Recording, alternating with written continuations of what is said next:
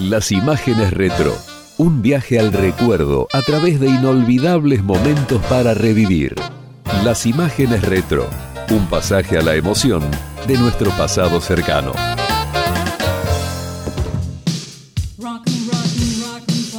Yo tengo onda antigua, digamos, porque estoy acá desde el año 1987, la Rock Pop empezó en 1985, y bueno, he crecido mucho en relación a, a, lo que es esta radio, es decir, hemos crecido juntos con la radio, si bien por algunos momentos estuve y otros no estuve. Soy, digamos, como una estructura básica rock and pop, porque un poco del funcionamiento de la radio tuvimos mucho que ver.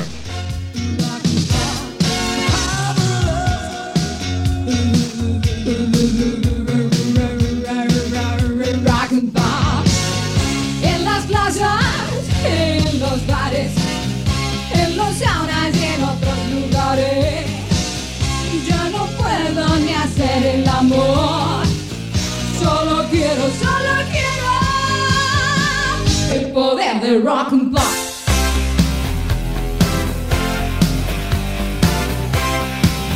Giremos imaginariamente el dial de los tiempos hacia el 23 de enero de 1985. Esa es la fecha fundacional. Ya nada sería igual de allí en adelante en la radio de nuestro país. La primavera democrática estaba en flor y los adolescentes buscábamos un lugar donde sentirnos representados al encender la radio. Así nació Rock and Pop.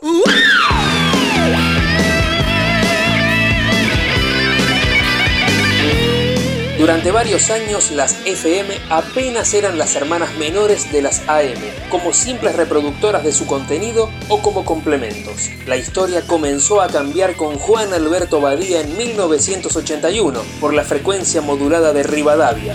Cuando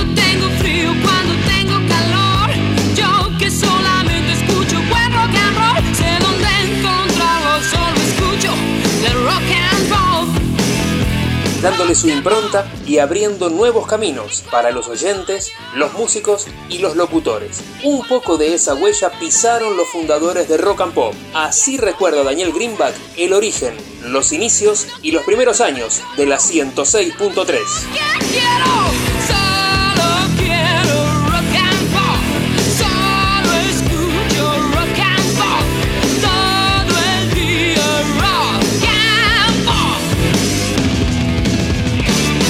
sentir realmente la radio que era mía o que era algún objetivo, lo sentí más cuando era muy cliente de las radios con mi compañía discográfica. Producía, pero me costaba muchísimo difundir. De hecho, me fundí con la compañía discográfica ya por la primera parte de los 80 y parte de ese, ese quebranto tiene que ver con lo mucho que gasté en radios. Entonces dije, bueno, vamos a, a ir para el otro lado del mostrador. Y que me gustaba aparte. También porque viajaba y veía que había un espacio muy grande en el medio de FM como medio, ya no como solamente en el target, sino que había un medio que no estaba explotado en la concepción de ese medio. De hecho, las dos radios que tenían FM, FM de Rivadavia, que se llamaba FMR o Radio del Plata, eh, eran apéndices de las radios eh, AM. En parte de la programación la hacían en duplex. Entonces, el imaginarme una radio con lenguaje, con código propio, inclusive hasta con la manera de pautar la publicidad,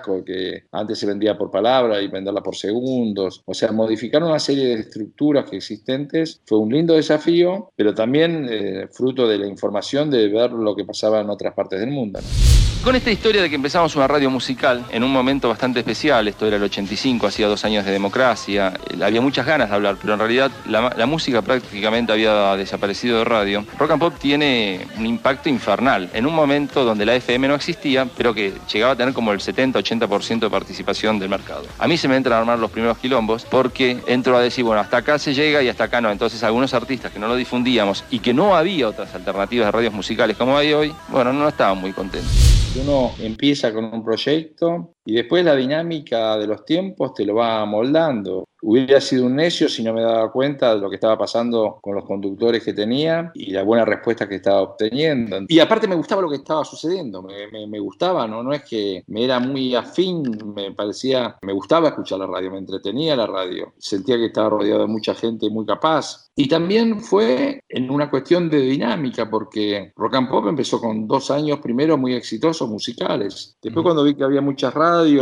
que íbamos perdiendo, sentí que, teníamos, que tenía que incorporar programas y tuve la suerte de ir rodeándome de gente muy capaz, talentosa y que tuvieron y encontraron sentimiento de pertenencia y conformamos equipos de trabajo que, que tuvieron buen resultado. También había como un código, bueno, a determinada música, va X cantidad de temas por hora, pero obviamente no podía ser lo mismo que si no tuviera esos conductores. Entonces, el tener todos esos conductores eh, abrió una nueva dinámica e inclusive dio para determinadas cuestiones que en la música, también la rotación, cómo la jugaba en trasnoche, cómo la jugaba en los fines de semana para tener mis propios espacios. Una radio son 24 por 7, entonces siempre tenés posibilidades de, generar o, cre o crecer, ¿no? Los primeros tiempos fueron solamente de música, como estaba estipulado en el contrato. Las canciones apenas eran interrumpidas por los locutores, pero faltaba muy poco para el gran cambio. Así evoca Bobby Flores su llegada en esos tiempos a Rock and Pop. Cuando le dan las radios a la, democracia, una de las primeras radios, o la primera fue Radio Belgrano, que se la dieron a Daniel Divinsky, hoy mi editor, editor de Ediciones de la Flor, el dueño de Ediciones de la Flor, que venía del exilio en Venezuela. Él arma un staff con gente muy pro en ese momento, muy, muy progre y muy pendejos, todavía en dictadura. Ahí estaban Caparrós y Dorio haciendo Sueño de una noche de Belgrano. Ahí estaba Salas con Mactas, Geno Díaz y Dolina haciendo el asadito, que era un programa que se hacía los domingos que comían asado en el programa. Eh, en una época yo ahí trabajaba. De ahí me conoce, creo que de ahí me conoce Greenback y me llama para Rock and Pop.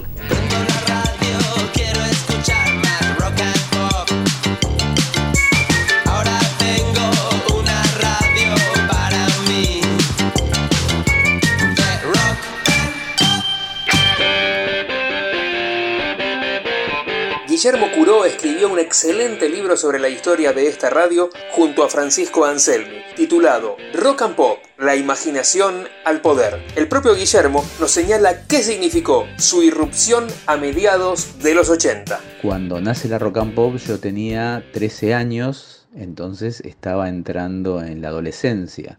Así que la primera etapa de la radio eh, me acompañó en todo lo que fue... Eh, ese tránsito de niñez a adolescencia y por ende viví de primera mano lo que significó la irrupción de, esta radio. Lo cierto es que hasta ese momento eh, quienes estábamos en ese rango de edad no teníamos un espacio en el que sentirnos identificados. Había programas para jóvenes, tanto en la radio como en la televisión, muy pocos, pero todos tenían un lenguaje más bien eh, pensado para un público eh, adulto. Es decir, se podía escuchar música de, de, de, de rock o de, pop o lo que nos gustaba, lo que estaba de moda en ese momento, pero el esquema, el formato, la dinámica tenían más que ver con una eh, AM, si se quiere, que con, eh, con algo más eh, cercano a lo que significaba tener 13, 14, 15, 16 años.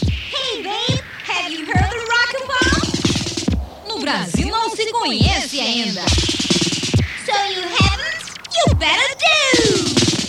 Por eso que la rock and pop haya utilizado otro lenguaje, haya utilizado otra forma de comunicarse, haya, haya inventado esta cuestión de, de, la mesa, de la charla entre amigos como, como formato radial, algo que todavía hoy eh, vemos, escuchamos más que vemos, fue muy importante. Por primera vez sentíamos, nos veíamos reflejados en lo que se escuchaba. A la vez había eh, conductores como Lalomir, que ya tenía su experiencia, o nuevos como Mario Pergolini, pero que de todos modos venían con, una, con ideas muy interesantes que eh, también eh, nos llevaban a conocer, a, entrar a lo que era el mundo de la radio. Si bien con nuestro lenguaje, con nuestros códigos, también con una formación tradicional que permitía que uno eh, pudiera entender lo que significaba radio, especialmente para los que por edad no la habíamos escuchado hasta ese momento.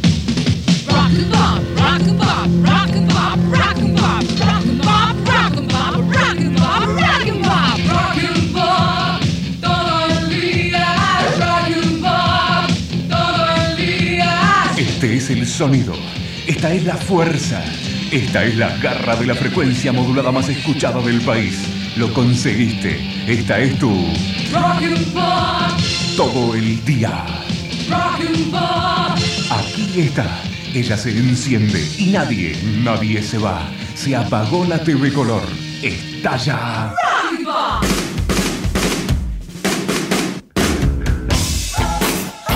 Muchas emisoras habían copiado el estilo rock and pop, pero lo hacían con mejor calidad al aire. Allí fue cuando Daniel Greenback detectó que había que pegar el golpe de timón, con la incorporación de las voces. El primer paso lo dio en dirección de dos jóvenes que se venían destacando en la poco escuchada FM OK, donde demostraban su gran capacidad y conocimiento. Así fue como el miércoles primero de abril de 1987 debutó Feedback con la conducción de Mario Pergolini y Ari Paluch, quien nos comenta cómo fueron los inicios y cuáles eran las secciones de este programa.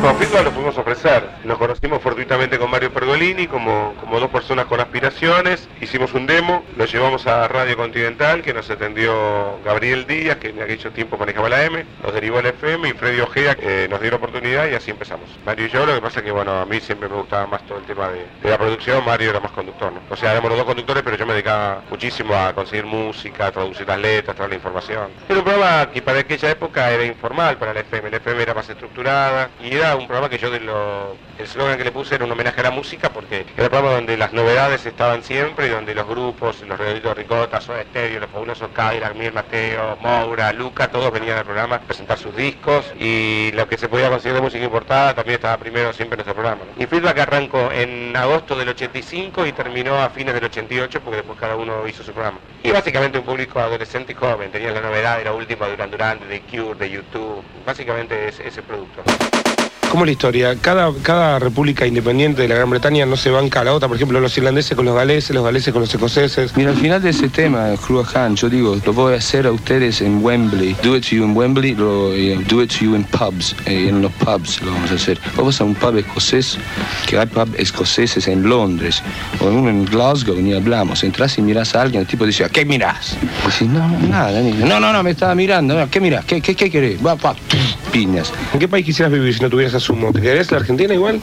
Sí, ¿Por qué? ¿Qué te gusta acá de este país? es grande. Yo creo feedback de mi parte era que impuse el estilo que teníamos las radios uruguayas, en las americanas, en el ritmo y en la forma en que presentaba las canciones. Estaba bien visto en aquella época que en la intro de una canción dijeras que te gustaba, tiraras la data, lo convertías en un hit, yo qué un estilo muy didáctico aparte. Si no conocías la canción igual te quedabas escuchando por la información que te dábamos. Y al principio que no salía nunca la aprobación del programa, el día que salió, que, que estuve muy contento, Mario creía mucho en que los días de lluvia traían suerte, lo conocimos un día de lluvia, salió la aprobación del proyecto Un día de lluvia y después la primera vez que propuse la comparación, que era elegir entre dos temas el que más te gustara, pusimos una canción Every Time You Go Away y dos versiones, una era de Lancho Notes y había pocos llamados, al principio ganó una canción 3 a 1, 3 llamados a 1. Después fue un programa muy exitoso a punto tal que cada vez que cerrábamos un ciclo el edificio de la radio se llenaba de gente, era una locura, parecían los Beatles. Yo había inventado el Megatel Responde y Encotel Responde, que eran las empresas de- del estado de teléfono y correo y había cartas, nos hacían mail, cartas a mano poder, llamados. No, la gente participaba muchísimo y aparte nos cuestionaba mucho, por ejemplo, que nosotros nos burlábamos. Era más que nada un invento que hizo Mario, que ya era polémica en esa época, como estaba muy de moda Duran Duran, entonces nosotros le dábamos por un palo, pero la verdad que a mí el grupo me encantaba.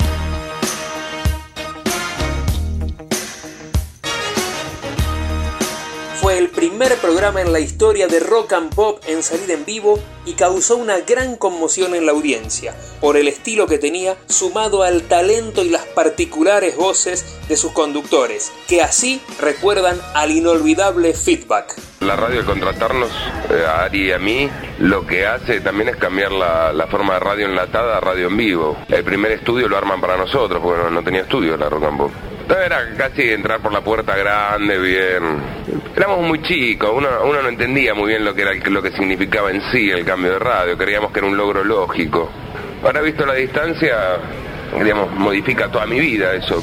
Fue un programa creo de los mejores de, la segunda parte de los 80, tuvo éxito, empezó muy pálidamente en la frecuencia modulada de, Radio Continental, tuvo un paso exitosísimo en una radio que, no existía como fue OK y estábamos primeros por Afaro en la noche, eso generó una convocatoria y el interés de Greenbank y llegamos a Rock and Pop, fuimos el primer programa en la historia de Rock and Pop en vivo y anduvo muy bien, después algunas diferencias entre Mario y yo generaban la ruptura. Era un programa que prodigaba compañía, tenía estrenos, tenía humor, creo que fue un gran programa, creo que con el programa de Lalo, cuando ganó EPM o Bangkok, tal vez el submarino amarillo en menor medida, son los programas más exitosos de aquellos tiempos.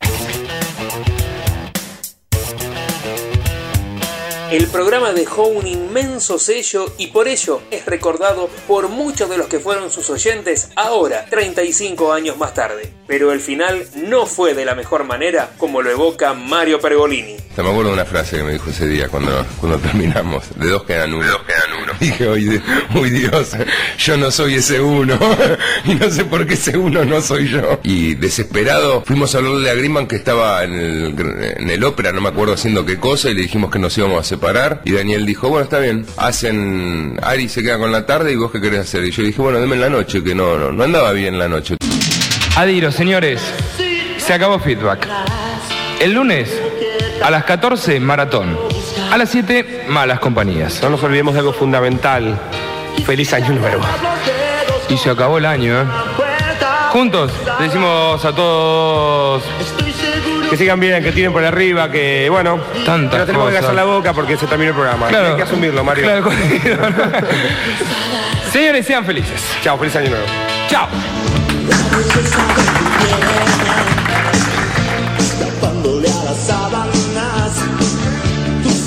Apenas pasaron 22 días para que estuviera al aire el segundo programa, que sería tan o más emblemático que Feedback. Fueron días bien movidos al estilo argentino, porque allí se sucedieron la visita del Papa Juan Pablo II y el lamentablemente recordado alzamiento cara pintada de Semana Santa. 23 de abril a las 10 de la mañana podrás liberar tu mente, podrás dar rienda suelta a tu fantasía. Todo lo que vendrá será producto de la vida y nunca diferenciaremos cuál es el dato falso de cuál es el dato cierto.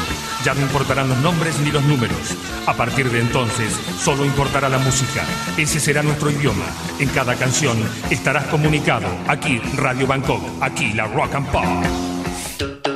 El jueves 23 de abril a las 10 de la mañana arrancó Radio Bangkok con la conducción de Lalo Mir, Bobby Flores y Douglas Vinci. Escuchemos a Lalo y Bobby describiendo el origen de aquel hito de la radio. Hola señora, hola señor, aquí llegó el despertador. Hola señora, hola señor, aquí llegó el despertador. En ese momento éramos Quique, Bobby y yo. En un estudio de grabación faltaban 15 días o 10 días para tener el programa en el aire. Greenman que nos decía qué van a hacer y nosotros que no, no teníamos mucha idea de qué iba a hacer. Y ahí empieza a pintar en, estos, eh, en estas reuniones de producción donde uno se pone un poco a, a zanatear y se va agarrando de cosas que van gustando y se va fijando en un papel y se empieza a, a elaborar el plan y el proyecto. Apareció, Ban- yo estaba obsesionado por la película de Manuel. A mí lo que me mató es el Bangkok, lo que estaba atrás, el escenario. Y dije, es Buenos Aires del otro lado del planeta. Yo tenía otro, mm, otra obsesión, que era las radios que escuchaba mi viejo en onda corta, que se llamaban los programas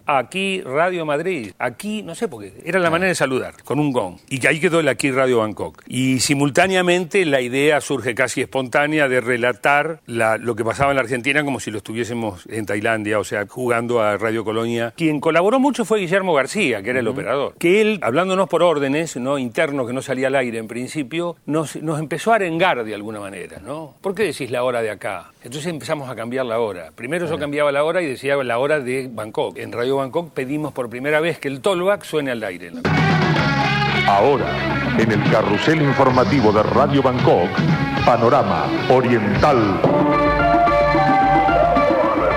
Quiso envenenar a la novia, pero le achuntó a su suegra y a su cuñada. ¿De qué? Le achuntó. ¿Le achuntó? ¿Le achuntó qué? Ratis de Osorno, ahora en vez de lupa y gorro a cuadro, se dedican a ver sábados gigantes donde Don Francisco les hace la pega, detenido estudiante universitario envenenador. Ratis de Osorno. que le hace la pega. ¿Qué son los ratis de Osorno? ¿Qué está hablando? maté, La fórmula de rock and pop que había sido muy exitosa durante dos años fue copiada por Horizonte, Láser, La 100, y, salían mejor, sonaban mucho mejor que nosotros, pues estaban mucho más equipados que nosotros. Entonces nos rompieron el culo durante meses y nos tiraron a la mierda. Entonces Daniel dijo que hay que cambiar toda la forma de hacer radio, vamos a hacer programas. Ahí llama al Tren Fantasma, que fue el primer programa que salió en Rock and Pop como programa. Llama a Mario y Ari, que estaban en, en una FM que había comprado Greenbank también, que se llamaba OK, y que se habían quedado sin laburo ahí, y los trajeron a Rock and Pop. Y ahí llaman a Lalo, eh, que estaban del Plata. Entonces llega Lalo, y Lalo aquí, que a mí nos conocía porque éramos DJ en Palladium, en Bajo Harlem, en boliches de, de-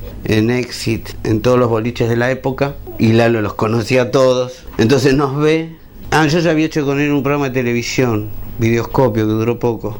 Y él no me conoce, entonces le dice a Greenman, ok, dame estos dos. Era como un poco más grande que nosotros, ¿no? Entonces le dice a Greenman, dame estos dos que los conozco, y con estos dos me arreglo. Y ahí empezó Bangkok. Ese fue el germen de Bangkok, o sea, esa reunión de Lalo que nos vio en la radio y dijo, ¿qué haces Lalo? Ah, están estos dos acá, dame estos dos, dijo. Y ahí empezó Bangkok. Transmite la cadena intercontinental de noticias de Radio Bangkok, cabecera oficial de todas las emisoras de Tailandia, comunicando en forma total desde nuestras estaciones centrales, la FMBA, frecuencia modulada de Buenos Aires, y la BAWK, BAKK, desde Bangkok, la capital del Reino de Tailandia. Aquí, Radio Bangkok, porque en materia de comunicaciones, nadie puede más. En instantes usted vivirá una historia realmente increíble. ¿Qué pasa en los subterráneos, debajo de la ciudad de Buenos Aires, donde transcurren las líneas telefónicas, los cables de Segva y los caños del gas? La división Entel, un clásico de Radio Bangkok. La división Entel Era chileno el que presentaba. El, el que cantaba era chileno. No entiendo. Juro que no entiendo. Eh, era una patrulla. Era una patrulla al servicio de la gente capaz de solucionar, pero todos tus problemas antes que cante el gallo. Con la heladera llena siempre. Guarda, Lilo. Eran ladrones de heladeras. Eran saqueadores de alacenas. Y de viejas que salían de los supermercados. Les choreaban la bolsa. Sí. Pasaban con el auto cerquita de la bolsa y ¡guau! Se hacían la bolsa. Se llamaban, ¿cómo era? Como los de Tubo. división. Tubo, cricket y castillo. Era una especie de, claro, como división Miami. A pedido del numeroso público presente, Radio Bangkok una vez más pone en el aire la división Entel. Tuvo cricket y castillo a la búsqueda de nuevas aventuras para hacer justicia. Una noticia, una canción, la tristeza y el amor. El programa aportó todo el delirio posible y el imposible también, como cuando a Bobby no lo dejaron entrar al edificio de la radio por algo que había dicho el día anterior. Sus dos compañeros le dijeron que se fuera al bar de enfrente, allí en la avenida Belgrano, casi Paseo Colón, y saliera por teléfono. Así lo hizo, inventando el recordado personaje de Asdrúbal Cacaquián, que quedó para siempre. Contra lo que muchos suponen, el programa duró apenas dos años y medio, ya que se terminó el viernes 8 de septiembre de 1989. Las voces de Lalo y Bobby nos dicen cómo fue aquel final y por qué está convertido en un mito. Yo no terminé banco, lo terminaron. Y yo había trabajado con la negra el 9 pm y Daniel quería que trabajemos juntos. Y él aprovechó la movida y dijo, no, hagan algo con la negra. Y la negra venía de Continental, no sé dónde. Es decir, también la vida me fue llevando a que se iban armando diferentes, diferentes equipos por diferentes motivos. Bangkok terminó porque Greenbank tenía un contrato con un señor que se llamaba Herrera, que era el dueño de Radio Buenos Aires, por cinco años, para hacer una radio musical. La radio musical devino en una radio de idiotas diciendo barrabasadas todo el tiempo. Y no sé por qué nos cargábamos a Herrera, que era el dueño de la radio, que era diputado. Y Herrera iba a las sesiones del Congreso y cuando quería hablar le decían, cállate que vos tenés una manga de locos en esa radio. Entonces el tipo fue, en el año 4 del contrato, le dijo a Greenman, mira, yo te firmo cinco años más, pero saca todos estos payasos. Y Greenbank sacó a todos los payasos, se cayeron todos los brazos, siguió musical como era al comienzo, con un par, creo que Mario hacía una cosa musical y Bobby hacía una cosa, y hubo enojos y pelea, que eso cuando. Cuando firmó el contrato, ya estaba, ya sabíamos con la negra, hicimos un programa con la negra que empezó siendo mucho más sutil y después terminó siendo como una especie de Radio Bangkok. diferente porque era otra gente. Tenía que terminarse, tres años, menos de tres años duró, maravilloso. Y en el tiempo uno entiende que estuvo bien que haya sucedido de ese modo, porque si seguíamos otro año u otro, por ahí terminaba como todo proyecto que se pasa de tiempo, y las cosas tienen una duración. Bangkok es más un mito que otra cosa, es más, este, Bangkok fue muy bueno, pero duró muy poco. Yo lo comparo mucho con lo que pasó con Jimi Hendrix, que viste que el vivo hizo tres discos y cuando se murió se convirtió en una especie de semidios porque en Bangkok pasó lo mismo, o sea, cuando funcionó, funcionó, pero cuando se murió empezó la cosa de que cómo no están más, cómo puede ser. Mientras estuvo estaba, entonces estaba bien. Pero cuando no estuvo más la gente se dio cuenta que no estaba en serio. Eso sí pasó. Entonces a los dos años éramos ya celebridades por haber estado ahí. Y aún hoy encuentro gente que trae currículum y pone su currículum va Radio Bangkok y lo miro y yo digo, ¿quién es ese? Sí, yo una vez llevé un personaje, o sea, había- hubo tanta gente en Bangkok. El gran aporte que tuvo Bangkok fue que por primera vez el oyente participó del programa, por primera vez. Por primera vez se armaban clubes de oyentes que tenían interacción entre sí más allá del programa. Por primera vez hablaba cualquiera en la radio. Cualquiera, quiero decir cualquiera. El más demente que encontrábamos a la noche lo hacíamos dormir en la radio y lo sacábamos al aire en la mañana. Eh, fue eso. Cualquiera decía lo que se le ocurría en, Bangkok. Siempre manejado por Lalo, por Douglas y por mí que estábamos ahí en el micrófono, éramos como los... Pero hemos llevado a todo tipo de personas a hablar en la radio a hacer cosas. Había gente que venía con una gallina y la hacía cantar, con Queen atrás, ¿entendés? Era una locura todo.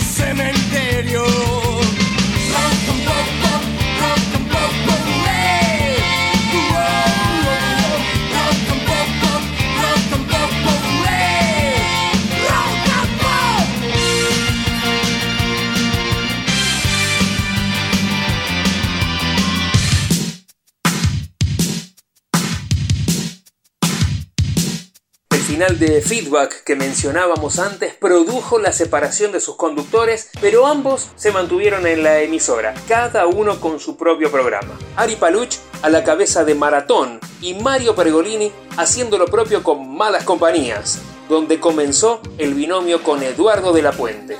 Este es el recuerdo de ambos de aquel ciclo. Perdóname, ¿te gusta la radio? Seguro, me encanta. Te la regalo. Si te gusta la radio, juntate con las malas compañías. ¿Cuál? ¿Dónde? ¿Cuándo? ¿Dónde? ¿Cómo? ¿Por qué? ¿A qué horas? ¿Qué? ¿Dónde? ¿Ay? De lunes a viernes de 19 a 24 en 106.3 MHz Fuertes y aplausos. en la Rock and Pop. Oh, al menos te queda cerebro. ¿Y dónde lo tengo? Bueno, Malas Compañías ya quedó como medio un hito de la, de la radiofonía argentina, ¿no? Fue otra forma de hacer radio, abre un poco a lo que es la radio de ahora, la forma de comunicar del público. Rock and Pop encuentra ahí su verdadero público. Eh, fue una buena experiencia. Además jugaba mucho con la salud de nosotros, ¿no? Llegó un momento en que casi ya no podíamos hacer absolutamente nada. Estábamos hasta las pelotas todos. Compañía.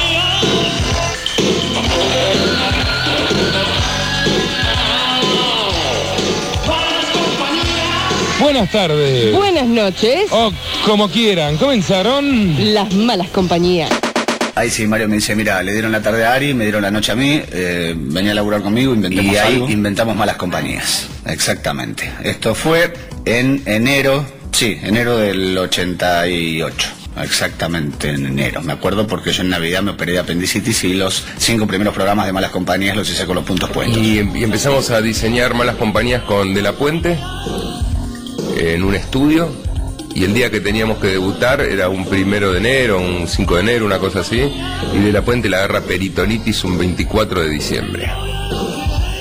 Y me acuerdo estar ahí en la madrugada, todo el mundo festejando y yo diciendo de la puente, mira, tenemos que empezar el programa como sea, vos muriéndote, vomitando bilis, lo que sea, pero tenemos que estar porque es una jugada importante para nosotros. Y así empezamos las compañías, con Eduardo rengueando, yendo de un lado al otro del control. Sí, bastante doloroso, pero tenía, tenía su atractivo. casualmente estoy acá con el doctor que nos va a hablar sobre el autismo. Bueno, usted sabe, Mario, que el autismo es un problema que en los chicos genera... O sea, ¿cómo empieza el autismo? El autismo. Doctor. O el autismo. Doctor. El autismo. Doctor, si es tan amable, ¿no? El autismo. Doctor. El autismo. Nene. El autismo. Nen, ¡Para! Durante 1988, Malas Compañías fue creciendo, tanto en repercusión como en audiencia, al punto de tener la increíble cifra del 78% del encendido. Un programa donde cualquier cosa podía ocurrir, como describe Mario Pergolini esta particular anécdota. Hacíamos tantos chistes sobre drogas que cada dos por tres caía alguien, hacía una denuncia y, caía la policía. Y mientras hacíamos el programa, la única defensa que teníamos para que no nos pongan nada es que hagan la, la racia con los micrófonos abiertos. Entonces, en este momento, está entrando el comisario de la 22, está revisándolo Eduardo, gracias a Dios no le encontró nada. Ahora está con el operador, me dice que me calle, no me callo. Si ustedes ven que esta transmisión se corta, le pedimos por favor que llamen a alguien, porque la vamos a pasar, estamos todos presos. Tiempo después transmití desde una comisaría detenido, con De la Puente.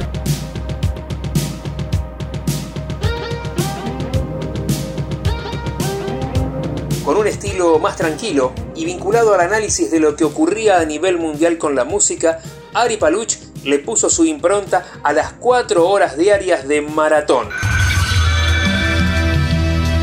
El maratón lo empezó a correr la gente de Rush desde Canadá. En Buenos Aires no está muy lindo que digamos para correr el maratón con 34 grados de temperatura. Música. ¿Y qué pensaban que les íbamos a dar en este maratón si no? Hasta las 7, a las 6 comienza la historia del American Top 40. Hasta las 6 corremos, desde las 6 aprendemos. Este cantante se llama John Cuber Mellencamp y va a sonar muchísimo el maratón porque nos encanta. Small Town. Un éxito del 86, sonando en este 88 en maratón. John Cuba en la Rock and Pop. De lunes a viernes, de 14 a 19, la Rock and Pop se hace de carrera. Llega Maratón, el programa de los tiempos que corren. Todas las tardes en el 106.3, las 5 horas más vivas de la radiofonía argentina.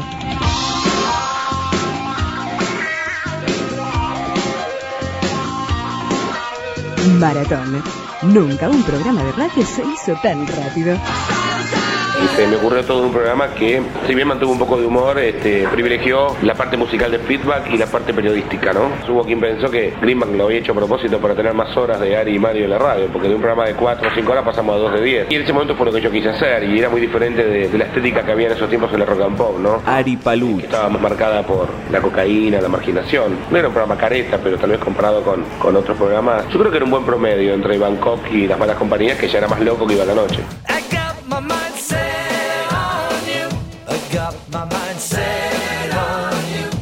Allí comenzó en Rock and Pop también Gabriela Radiche, quien cuenta cómo fue su arribo a la radio y aquella experiencia en ese programa. Yo empiezo a trabajar en radio ilegalmente, pero no porque hubiera radios, bueno, no sé si había radios truchas, creo que sí.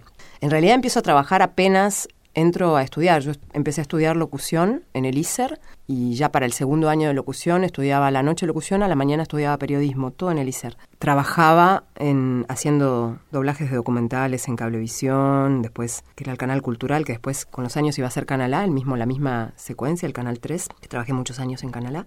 La cercanía profesional con la radio se dio naturalmente. Yo trabajaba en radios por cable, como el cable de la tele, pero había radios por cable, una en Vicente López, la otra en San Martín. Trabajábamos con Daisy, May Queen, haciendo, despuntando el vicio, haciendo papelones, locura, total, total. Escuchaban, no sé, los 20 tipos de, la cuadra que pagaban el aparatito. Nos divertíamos mucho, cada uno en su programa. Y profesionalmente, ya para segundo año, entre primer año y segundo año, con esta cosa que yo conservé de oyente hinchaquinotos, yo me acuerdo de entrar en el ISER, entre los mil y pico de, de inscriptos que había, ¿viste? que quedaran 40 en esa época era como glorioso. Apenas me entero de- del ingreso, me fui a, mm, Continental a contarles a Ari Palucci y a Mario Pergolini que estaban haciendo feedback en ese entonces, eh, antes de ir a la Rock and Pop.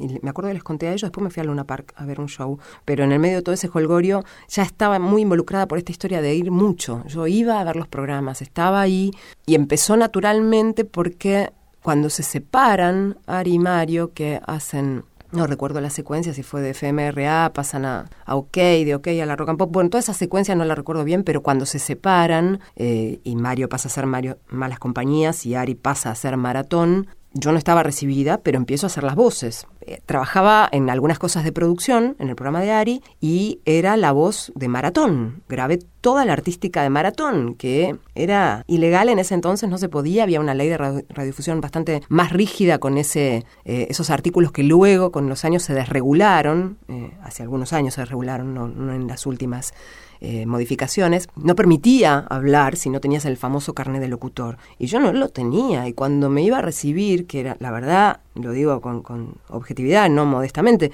era muy buena alumna, entonces me merecía recibirme, no me querían dar el carnet. ¿Por qué? Porque había hecho una infracción a la ley de radiodifusión, que era trabajar dos años antes sin carnet.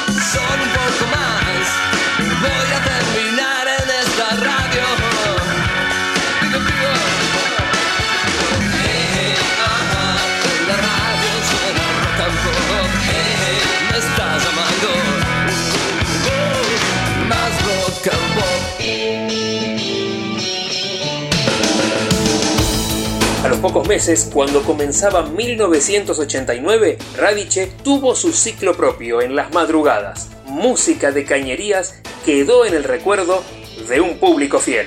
Arranqué conduciendo música de cañerías, que fue mi primer trabajo, con Eduardo de la Puente de producción, con Gallo Campos, con, operadores geniales, porque la verdad que todos los operadores de la Rock and Pop son, han sido grosísimos con el tiempo, ¿no? Y sí fue mi primer programa que era como mucha música ultra oscura, muy de madrugada. Tom Waits creo que era lo más comercial que salía. A partir de ahí bajá la oscuridad porque era muy oscuro el programa. Y muchos textos, Bukowski, Henry Miller, muy buscado por ese lado. Se buscaba la oscuridad y la ese límite extraño y momentos áspero que puede tener con la sensualidad. Yo no abonaba la teoría de las locutoras con la voz muy melosa y así, no me gustaba, porque en realidad es una cuestión de carácter, siempre tuve bastante mal carácter, entonces me, nada, no me sale, como a veces no me sale la voz, no me quiero hacer la, la, buena.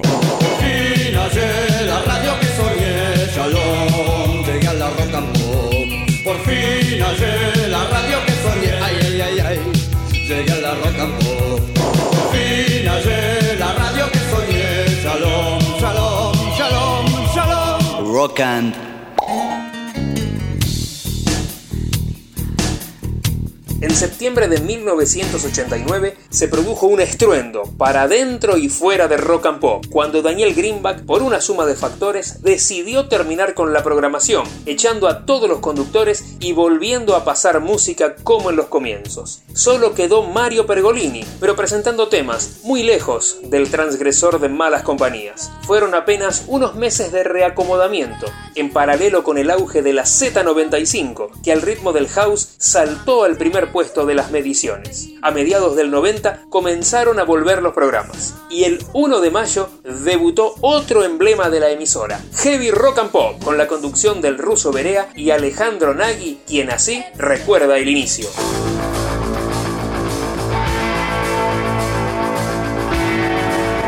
Desde ahora y hasta las 3 de la mañana, sin efectos, sin caretas, sin artificios, solamente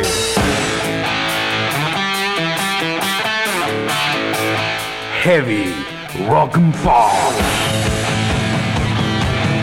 Lo que no se escucha en ninguna otra radio. Ahora comienza la marcha. Pero de la otra. La vida nos puso junto con Russo Veré al frente de la Heavy Rock and Pop. Había momentos donde nos dábamos gustos muy grandes, muy, muy grandes, en lo musical y en lo personal, ¿no? O sea, habían invitados increíbles y que de repente los tipos se sientan como en casa. Y el Joy Ramón preguntando siempre que venía a la Argentina cuándo iba el programa del Narigón y del Gordo. Días antes de grabar la apertura, me dicen, andate al estudio. Bueno, llegamos al estudio y me dice, negro, lo único que tengo acá son estos. Así en la onda heavy tengo, tengo estos discos, que son los que se escuchan en la apertura. Escribí el texto, lo grabamos, estás conforme, digo, hey, con lo que hay estamos bien. Menos de cuatro días después ya estamos al aire. Mostramos el atrás del escenario y le mostramos también que no que cualquiera puede hacer radio. Puede hacer radio todo aquel que quiera hacer radio, tenga un mínimo de condiciones y sobre todo encuentre en dónde poder hacerse fuerte. Carta de una madre gallega a su hijo. Te escribo para que sepas que estoy viva. Tu padre consiguió un trabajo muy bueno. Tiene 600 personas bajo él. Cuida el cementerio del pueblo. Él tiene muchas ganas de tomar leche fría, pero todavía no pudo meter la vaca en la heladera. Cuando vengas acá no vas a conocer la casa porque nos mudamos. Todavía no te puedo dar la dirección porque los que vivían antes acá se llevaron los números para no tener que cambiar el domicilio. La nueva casa tiene un lavarropas que no funciona bien. La semana pasada puse 14 camisas, jalé la cadena y todavía no las he vuelto a ver. La semana pasada tu padrino se ahogó en la destilería en un tanque de brandy. Varios hombres trataron de salvarlo, pero él luchó valientemente contra ellos. Tardó tres días en apagarse el fuego cuando lo cremaron. Tu padre cobró el burro que vendió el año pasado. Le pagaron un cheque. Cuando lo fue a cobrar le dijeron que lo endose y él lo llenó de doces por todos lados. La semana pasada llovió toda la semana. Los primeros tres días llovió y los últimos cuatro también llovió. Tu madre. El heavy rock and pop. Norberto Berea fue clave en aquella dupla junto a Nagui, que acompañó tantas madrugadas a una legión de oyentes incalzables. El ruso rememora su llegada a la radio, la relación con su compañero y qué le dejó aquel programa. Yo empecé el primero de mayo del 90. Yo había hecho algunas cosas porque vendía discos y a Rock and Pop le vendí discos desde antes de que salga al aire. Y en la asiduidad con la cual llevaba discos, en Rock and Pop había a la mañana un programa que se llamaba Radio Bangkok, hacía Douglas Vinci, Bobby Flores, y era muy delirante, y en ese delirio podía pasar muchas cosas. Entre ellas, que se armaran, no sé, la brigada Entel. Iban a tu casa y te desarmaban tu casa con la excusa de ponerte el teléfono. Esto que te estoy contando hace 19 años atrás, y en 19 años pasaron tantas cosas como, por ejemplo, en esa época no había mail, todavía no había compacts, estaban empezando a aparecer. O sea, esto parece hoy hasta insólito e increíble, pero así pasaba. Entonces, lo de la brigada Entel tenía un sentido. Entel era la empresa nacional de telecomunicaciones. Y también conseguir un teléfono no era fácil. Entonces se hacía una parodia. Y yo formé parte de esas parodias días que iba a vender discos. Y después armé un tour al Golfo Pérsico. Esto que hoy terminó en la destrucción de Irak y Afganistán, en su momento fueron primeros escarceos y apariciones del ejército yanqui en el Golfo Pérsico. Entonces yo armé un tour al Golfo Pérsico jugando con esa ironía y el poder yanqui. De ahí en más, un día también caí a vender discos y me dijeron, ¿no te animás a producir y musicalizar un programa de heavy metal a la noche? Entonces, ¿qué pasó? Le dije, sí, ¿por qué no? Nunca había hecho radio, nunca había pensado estar en la radio. Y a los dos días que me ofrecieron eso me dijeron, ¿y no te animás a salir al aire y co-conducirlo? Y la verdad que fue una aventura y lo tomé como tal y de esa aventura salió esto, que es hoy ser un tipo de 19 años que lleva en los medios y haberse convertido en un profesional de ello. Eso es más o menos el comienzo, haciendo Heavy Rock and Pop, que era un programa nocturno en el que se pasaba heavy metal.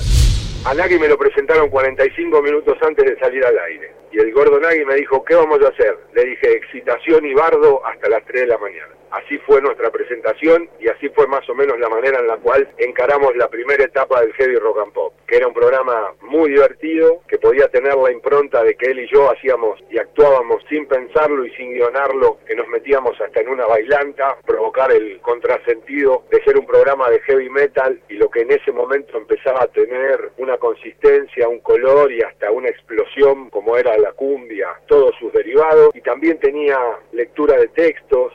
Mi relación con toda la gente que manejó, estuvo y formó parte del heavy, la relación que se puede tener cuando algo te aparece de golpe en tu vida, lo vivís con la excitación de la aventura, comprendés la responsabilidad que da el comunicarte, crean en vos, el que le guste lo que vos haces y con la emoción de entender, por ejemplo, que llegaban más de 300 a 400 cartas por mes, comunicación epistolar.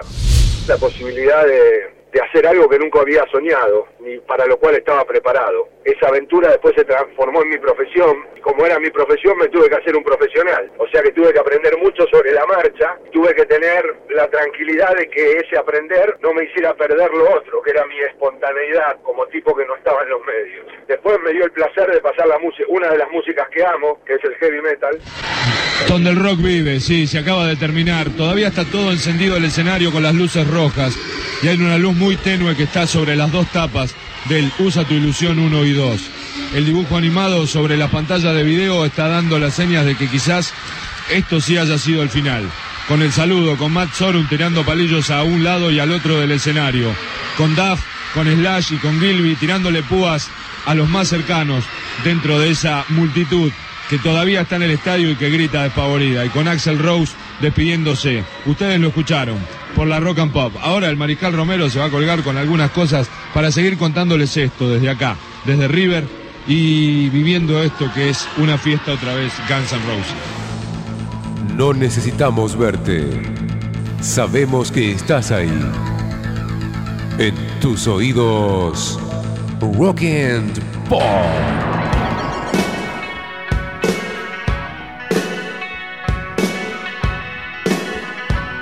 Para el final de esta recorrida por los primeros cinco años de la rock and pop, escuchemos qué significó esta radio para los protagonistas como Nagui, Pergolini y De la Puente y también de Guillermo Curó, autor del magnífico libro sobre la historia de esta radio. Rock and Pop ocupa la mitad de mi vida, a ver si nos entendemos. Caí allá por el 87, sin saber muy bien de qué se trataba. De a poco fui conociendo a su gente, primero a Ari Paluch, después a Mario, hice algunas colaboraciones y finalmente en el 88 hice un poquito de malas compañías, después en los 90 me lo presentan una hora antes de salir al aire al Ruso Vereda y hicimos un programita que pensamos que iba a durar un par de meses y se llamó Heavy Rock and Pop. Y a pesar de todo yo voy a seguir festejando y vivando a esa radio que tanto me dio y a la que tanto también le di, porque fue mutuo, o sea, todos nosotros creo que nos dio mucho Rock and Pop, pero también le dimos mucho a ellos. Rock and Pop era el Enterprise, la nave más poderosa de la galaxia y se la dieron a comandar a un grupo de granujas, menores, jóvenes, atorrantes, pendejos locos, que no sabían muy bien dónde estaban parados, pero sí sabían que tenían un arma muy poderosa. E hicimos lo que tuvimos que hacer, hicimos lo que nos gustó hacer. Para mí es la última radio independiente que queda ante tantos multimedios. La definición exacta de rock and pop es que a las 5 de la mañana puedes prenderla y lo más probable es que tú suene un tema de Zappa o de ICDC. Eso define claramente lo que es esta radio. Es un lugar en el cual puedo pasar por un maestro de la comunicación, cuando en realidad trabajando en cualquier otro lugar se demostraría que soy un gil. Me parece que es como el único lugar, quizás por ser el único medio independiente que queda, que sé yo un poco lo que se Mario, en, el- en el cual podemos realmente laburar y, y desplegar todo lo que sabemos hacer. Creo que en otro lugar no, no se podría.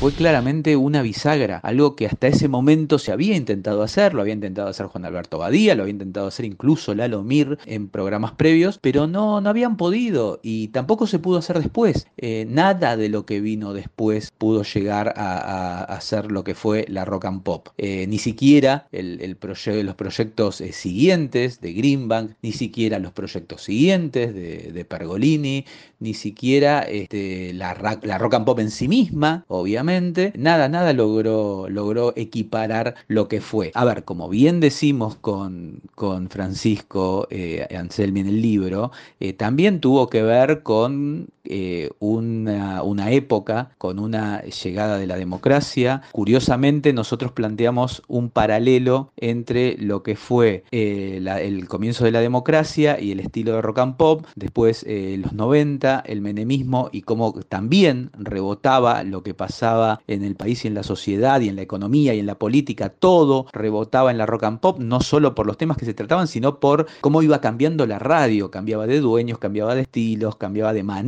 de, acercarse a su público, buscaba otros públicos, al igual que en los 90 se, se buscaba una cierta globalización, después lógicamente llegó el 2001, después llegó Cromañón, también eh, fueron eh, cuestiones que, atravesaron a la radio eh, ya sin Greenbank, la atravesaron y formaron parte de un- un nuevo volantazo que dio, para bien o para mal, cada uno sabrá, obviamente quienes somos más grandes recordamos con más cariño la primera rock and pop, quienes son un poco más jóvenes recuerdan con más cariño la segunda o tercera etapa de rock and pop, nadie recuerda con cariño la cuarta, la quinta, por algo será, eh, pero cierto es que rock and pop fue evolucionando e involucionando de acuerdo a lo que pasaba en el país. Por eso a nosotros nos gustaba tanto trazar, en- a la hora de contar su historia, trazar un paralelo entre la Argentina y, y la rock and pop, que me parece que desde su creación hasta, su- hasta hoy fueron de la mano. Rock and Pop. Donde el rock vive.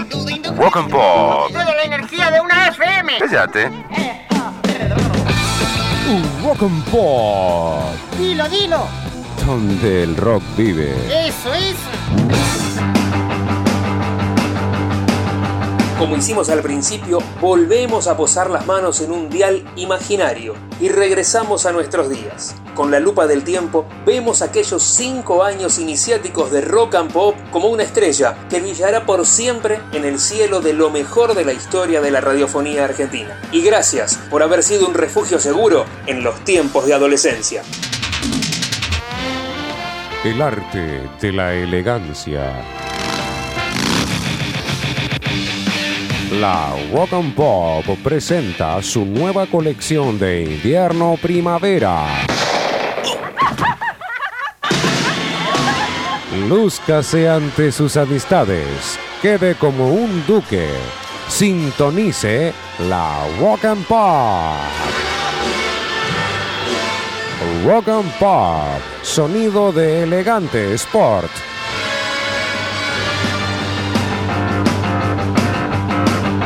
Pasó un nuevo episodio de Las Imágenes Retro, el podcast del recuerdo de nuestro pasado cercano. Somos León Boto y Eduardo Bolaños. Encontranos en las redes, en Instagram, arroba León Boto y arroba soy Edu10. También en Twitter, como arroba León Boto y arroba Edu-Sport.